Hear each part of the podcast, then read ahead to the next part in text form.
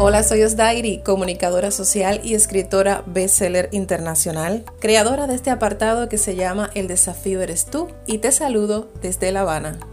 Y sin medios tonos, para hacer un óptimo uso de nuestro tiempo, te platico un tema importante que se nos escapa muchas veces por la rutina del trabajo y los problemas familiares. Y es el autocuidado de nuestros sueños. Sí, te hablo de esos propósitos utópicos que tenemos todos y que postergamos para algún día. Y en el algún día se quedan inertes. Oiga, y la vida es muy corta para vivir de la improvisación. Tienes que improvisar si de ello depende tu integridad física. Me refiero a activar algo que es innato, el instinto de conservación. Dígase reaccionar con prontitud ante el volante para evitar un accidente de tránsito o un accidente doméstico o de huir ante una situación de riesgo potencial. También es loable hacerlo si con una actitud altruista logras que alguien que está triste sonría, que con una palmada en el hombro alguien se sienta acompañado. Eso es muy bonito y te llena el alma porque te sientes bien cuando regalas tranquilidad a otra persona, sientes felicidad cuando llevas bienestar a los demás, ¿verdad? Sin embargo, no puedes pasar la vida sin que ella se entere que pasaste, con una existencia un poco menos que ordinaria. Ya está bueno de encontrar excusas para no comprometerte con esos sueños que tuviste en algún momento.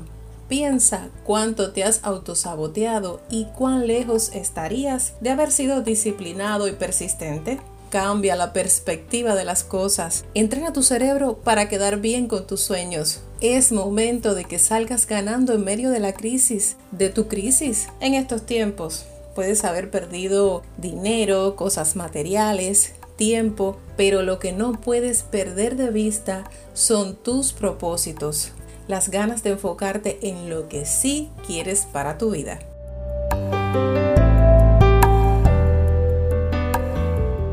Hoy puede ser un día increíble si alimentas el entusiasmo, una emoción que todos llevamos dentro. Si además de preocuparte por lo que quieres lograr, te ocupas y comienzas a generar hábitos de triunfo. Y te doy un tip que me ha funcionado y que hacen suyo las personas que cumplen sus sueños. Toma papel y lápiz o tu agenda digital y programa tu orden del día. Programa tu semana, tu semestre y hasta el año. Es cierto que a veces los planes se frustran por circunstancias ajenas a nuestro deseo, pero en la mayoría de los casos, dicho decreto asentado en papel te ayudará a organizarte, a crear una cultura organizacional personal, y eso es importante.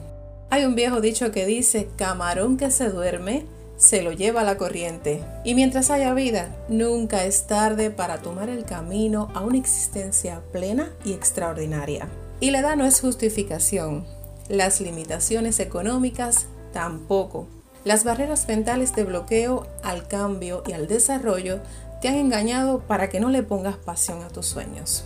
No sé quién lo dijo, pero me impactó esta frase y te la comparto. Quien no sale de la tierra conocida nunca conquista. Entonces, deja de recostarte del pasado para no avanzar, deja de quejarte y ver excusas por doquier para no dar ese salto que necesitas y que oxigenará tu vida.